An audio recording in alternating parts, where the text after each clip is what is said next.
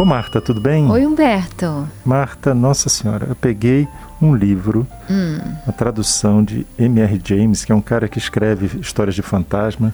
Meu Deus, que tradução ruim. Destruidora. Nossa, não, ela, ela, tem momentos legais, mas de repente ela pega assim, entra com palavras uhum. que você vê que o sinônimo que a pessoa usou não é um sinônimo corriqueiro no português. Uhum. Ou então tem um sentido diverso, aí você tem que tentar voltar. É. Sabe aquela leitura com quebra-mola? Sei. Você sei. dá aquelas paradas para entender o que, que é que está acontecendo. É. Tem até aquela, aquele, aquela dito né, italiano, né? Tradutore, traitore, sei lá como é, que fala. Pois é, é porque exa exatamente você né? pode fazer uma tra tradução pegando a língua de um lado e passando, vertendo diretamente para outra língua, sem respeitar. É porque o tradutor palavra, ele né? fica meio escondido atrás do escritor, né? Não se dá o valor a ele, mas ele faz é, quase como uma outra obra, né? Claro, e o bom tradutor ele conhece muito bem o idioma que ele está traduzindo, com essas nuances de significado da palavra, de sonoridade da palavra, tem que ter nuance. E também o bom conhecimento, ter também essa sensibilidade com a própria língua para poder fazer o mais artístico possível, mais próximo do original, né? É realmente uma é, uma boa tradução é uma obra-prima. É verdade. Não, e, e, porque você adapta, você tem duas situações aí. Você tem uma cultura Sim. atrás da língua de origem e você tem uma cultura atrás da língua que você vai traduzir. Sim. Então existe uma necessidade de uma adaptar. interface, né? É, tem que ter uma interface. É. Eu, eu lembro de livro da, da Heloísa Seixas, a tradução dela maravilhosa de livros também de fantasmas, ah. só para ficar nesse ramo e muito boas, porque como ela também é escritora, ela tem uma visão ela tem ouvido da obra. Também. E não, e não é só, além dessa visão cultural e da obra, tem uma coisa de ouvido mesmo, sabe? Porque é, o, cada autor tem uma, tem uma música, tem um, uma forma de pulsar a linguagem, um uso da linguagem, que também a boa tradução é fiel àquele, àquela maneira de brincar com a língua, né? aquela maneira de usar a linguagem. Né? Agora você imagina, no momento de suspense do texto, você tropeça numa palavra que você fala assim, não é, é isso? É, acabou, né? Acabou o texto. É. Acabou. E tem traduções assim maravilhosas, né? Você sabe, conhece Guimarães Rosa, né? Grandes uhum. Veredas, maravilhoso, uma obra-prima que eu acho que o Brasil não valoriza assim, a genialidade do Guimarães Rosa, a meu ver, né? Eu gosto uhum. muito.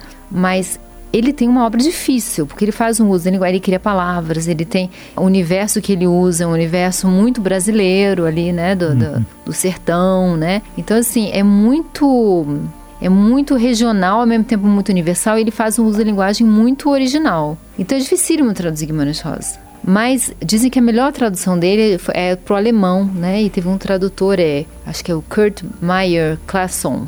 Isso que ele se correspondeu longamente com esse, com esse alemão, explicar muita coisa, inclusive, para você entender Grandes Sertão Veredas. É interessante essa correspondência, porque ele explica as palavras inventadas, ele explica o contexto, né? Hum. E dizem que essa tradução é primorosa. Tem pessoas até que acham a tradução ainda melhor do que o, que eu acho difícil de acreditar, mas tem, há quem diga que saiu ainda melhor do que o original. É, mas por conta da diferença de cultura, né, por, pela capacidade de você transpor, você quer ver uma coisa? Hum. Eu lembro que ainda tem um outro problema em tradução, que é quando a tradução não vem direta. Ah, já é de uma tradução de uma tradução. Né? Exatamente. Né? Por exemplo, uhum. obras russas durante muito tempo vieram via tradução francesa. Sim. Então mudava muito do espírito da obra. Sim. Tanto que depois no Brasil a editora 34, eu lembro, começou a fazer um trabalho muito legal de tradução uhum. direto do russo e você aí tinha é. o espírito dessa obra, você entendia melhor entendia o que estava melhor. Se o tradutor for bom, né?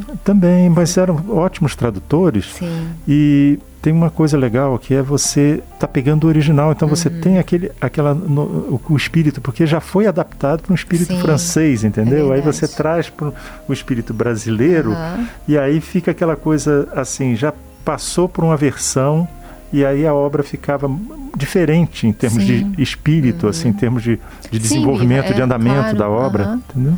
Sim, com certeza. Eu, fiquei tem, tem, eu sei que ah. recentemente foi traduzido para o inglês é, a obra completa do Drummond, né? Uhum. E da Clarice Lispector, né? Também tem muita tra... não sei se completa as obras, mas muita coisa deles foi traduzida para o inglês. Eu tenho curiosidade de ver para ver como é que, que, como é que ficou essa tradução para o inglês, né? Ah, não, é interessante olha, isso. Eu estava lembrando, conversando com você aqui, tem uma passagem dessa tradução uhum. que ele fala assim que o, os dois personagens demorariam a se encontrar. Uhum. E na, no parágrafo seguinte, um dos personagens é informado que ele morreu. Então, quer dizer, o que ele devia de, ter intenção de uhum. dizer assim, esse encontro nunca mais se, se revelaria sim, possível. Sim. Ele estragou a brincadeira do escritor. Né? Exatamente. Né? Uhum. Aí fala que ele não tinha se encontrado uhum. e no uhum. parágrafo seguinte ele está morto. Sim. Eu tenho uma experiência dessa com o Nils Lin. Eu não sei se estou pronunciando certo, que é um, é um romance dinamarquês do Jacobsen. Hum que o, o Hilke, né, Reiner Maria Hilke, elogiava muito esse livro. Eu fiquei curiosa de ler e peguei primeiro uma tradução para português que eu achei assim, eu achei tão ruim que eu falei não é possível, isso aqui não pode ser o, o livro que o Hilke elogiou tanto. Aí eu, eu pesquisei e descobri uma tradução premiadíssima é, de uma americana para o inglês. E aí eu li essa tradução e aí eu vi a diferença, né? E, e, e, eu peguei coisas como você falou, né? Uma surpresinha, um jogo que o autor faz e que às vezes o tradutor desmancha, né? É. Por isso que esse, ele é. precisa ter não só a noção da língua, mas também a sensibilidade. Essa, a sensibilidade. E é. o cuidado, né? Essa tradução de Grandes Sertão Veredas, que eu saiba, levou anos, né? É, foram, Muitos anos. Você estava falando da correspondência, a correspondência entre eles é de 10 anos. Pois é, foi 10 anos de É um trabalho de Urives, né? Aquele uhum. trabalho de joalheiro mesmo, para poder polir aquilo, né? Perfeccionista. E eu acho assim, a tradução de Grandes Sertão Veredas, eu acho assim, realmente um feito. E o bom tradutor, a gente tem. E, e, assim, como a gente tem que ser grato ao bom tradutor, porque ele é, traz pra é gente obras que a gente não teria acesso, né? Porque a música é diferente, a música qualquer pessoa.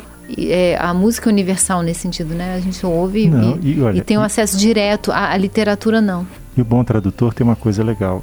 Ele faz notas de pé de página uhum. que te ajudam a entender o contexto em que contexto. aquela obra foi produzida. Uhum. Uma vez eu li um texto de Voltaire que sem as notas de pé de página, eu não teria entendido nada, uhum. porque os personagens que ele citava tinham relação com a época em que ele, Voltaire, estava vivendo, uhum. que eu absolutamente não conheço, né?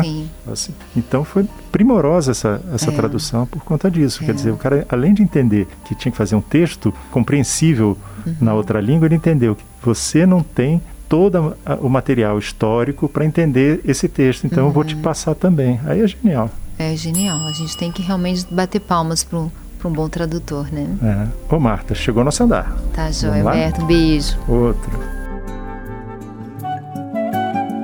Você ouviu Conversa de Elevador com Humberto Martins e a psicóloga Marta Vieira.